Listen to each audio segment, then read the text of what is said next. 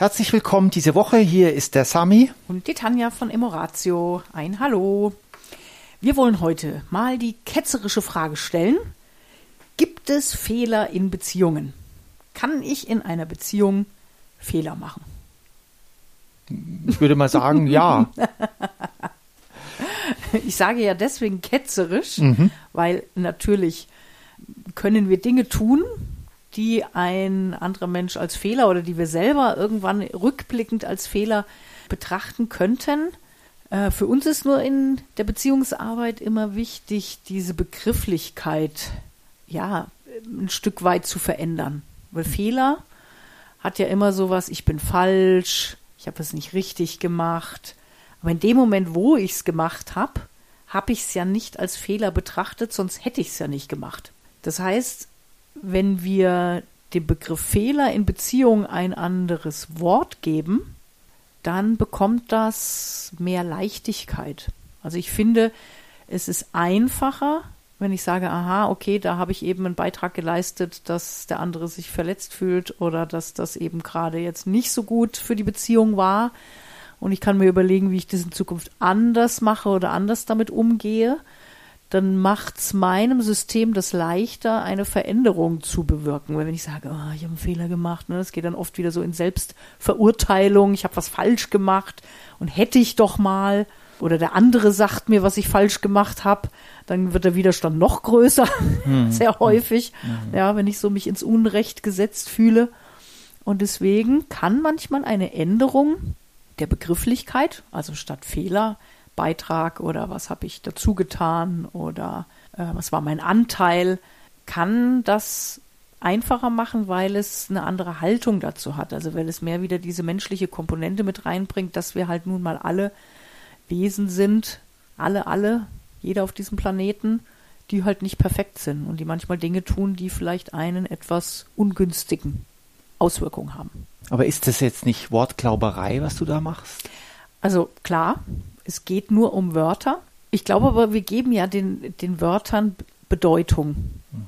Und Fehler hat, würde ich mal sagen, in unserem Kulturkreis halt schon so diesen, diesen Makel, mhm. ne, dieses Stigma. Du hast was falsch gemacht, ne, wie schon in der Schule. Mhm. Das, was verkehrt ist, wird rot unterstrichen und nicht das, was gut ist, wird irgendwie grün angemarkert. Mhm. Ja, und ich glaube auch in Beziehungen, wenn, wenn ich selber merke, ich habe einen Fehler gemacht oder mir der andere sagt, du hast einen Fehler gemacht, ja, dass es eine andere Energie hat, dieses Wort, mhm. als wenn wir gucken, okay, wo habe ich meinen Anteil daran gehabt, dass wir jetzt diesen Konflikt haben. Ich muss gerade, wir hatten ja heute Vormittag noch ein äh, Coaching und das äh, sagte die äh, noch relativ junge Mutter, wenn er das mit, dem, mit unserem Kind nicht richtig gemacht hat, dann äh, merke ich, dass ich emotional werde, dass ich wütend werde, weil er das nicht richtig gemacht hat. Das ist ja jetzt wieder ein anderes Wort. Er hat es nicht richtig gemacht. Wie gehst du denn dann damit um? Ja, das ist im Prinzip das Gegenteil. Und es ist gut, dass du es aus der äh, Richtung beleuchtest, weil da sind wir bei diesem, es ist, steckt ja eine Wertung drin. Also sie bewertet das in dem Moment als nicht richtig, als Fehler. Er hat es als richtig bewertet, sonst hätte er es ja nicht gemacht. Wer hat jetzt recht? Wenn wir mit einer Energie rangehen von du hast es so gemacht, ich habe es so gemacht und wir sind da unterschiedlicher Auffassung, unterschiedlicher, ja, die Werte sind unterschiedlich, ja, dann haben wir eben mehr diesen Fokus auf, wir sehen die Dinge unterschiedlich, wir erkennen an, dass wir ein unterschiedliches Wertesystem haben, dass wir eine unterschiedliche Persönlichkeit haben und dass jeder nach seiner bestmöglichen ja, Option agiert und dass es darin keine Fehler gibt, sondern immer Ursache und Wirkung, gerade in Beziehungen sind wir ein ständiges Ursache-Wirkungs-Ping-Pong.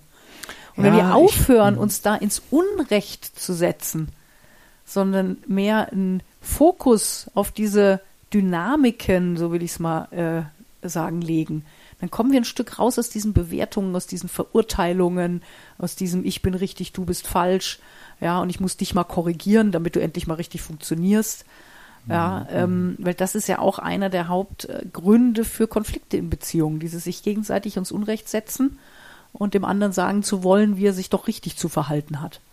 Und ich glaube, wenn wir da, du hast es ja vorhin angesprochen, ist es nur eine Wortklauberei oder natürlich ist es nur ein Wort, aber es geht um die Haltung.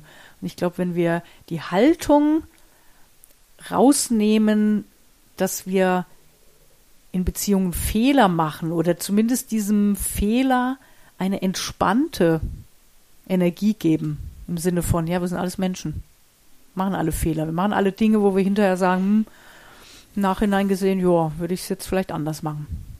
Also ich äh, denke gerade an das Beispiel von heute Vormittag und ähm, da ist natürlich, wenn wir darüber nachdenken, dann ist es vielleicht gar nicht so sehr dieses falsch gemacht oder nicht richtig gemacht, sondern die Achtsamkeit oder die Unachtsamkeit, äh, wie jemand anders etwas tut.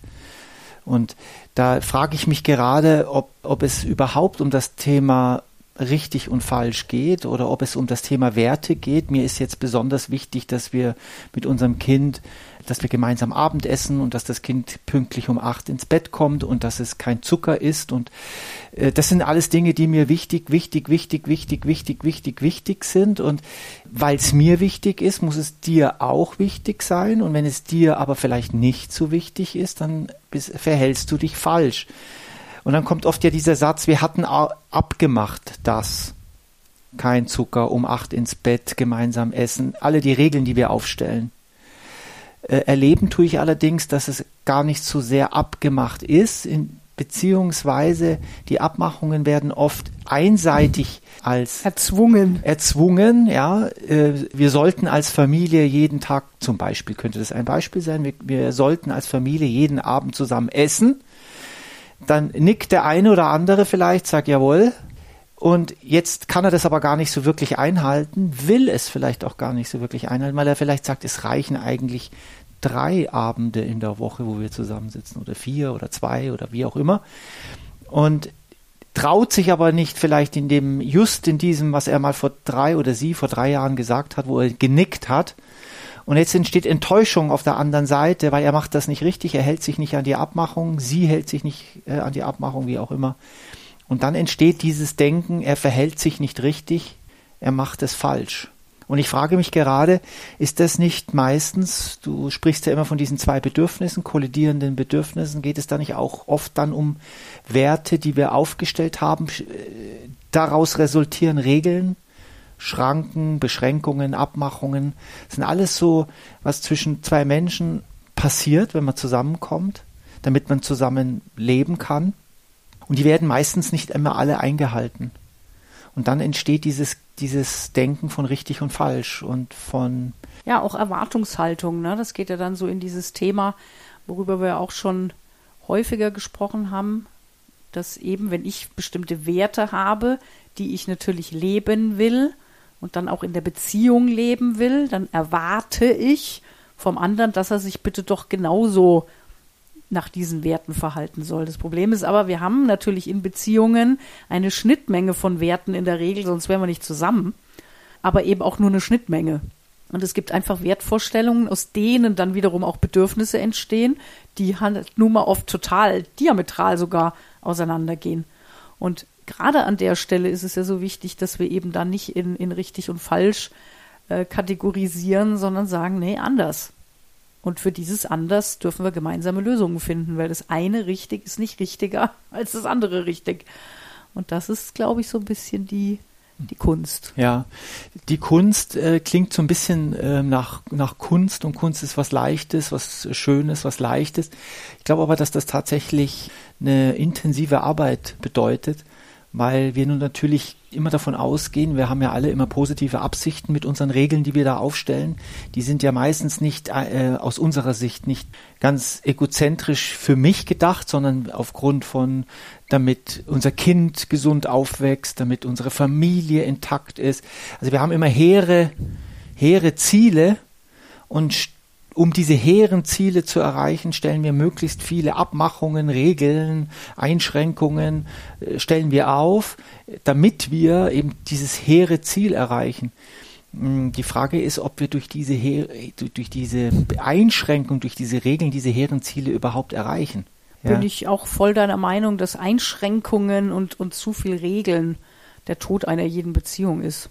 Also Regeln heißt ja immer, man gibt was vor und so muss es dann sein. Also das kann natürlich sehr stark dann auch in ein Dogma rutschen. Ja. Ja, und eben, wer gibt die Regeln vor? Wer ist da der Dominante? Ja. Ja, Ja. also das ist ja nochmal Raum für mehrere Podcasts, ja, auch so dieses Thema Dominanz, ja. Und dass letztendlich in Beziehungen immer wieder der Ausgleich gesucht wird. Ne? Verliere ich auf einem Feld, werde ich zusehen, dass ich auf einem anderen gewinne. Ja. Ja, das läuft so unterbewusst ab, dass eben je weniger Regeln, je entspannter das Miteinander sein kann, ohne sich eben ins Unrecht zu setzen, umso besser für die Beziehung. Okay, also äh, halte ich jetzt mal fest, in Beziehungen gibt es keine Fehler. Genau. Ja, äh, ist was, da ist auf jeden Fall was dran, klar, das ist natürlich ähm, erstmal so als, als ja, oder, Satz. oder, oder vielleicht eher so, verwendet eher Unterschiedlichkeit als Fehler von der Haltung her. Ja. In diesem Sinne, eine fehlerfreie Woche. Bis dahin, Tschüss. ciao.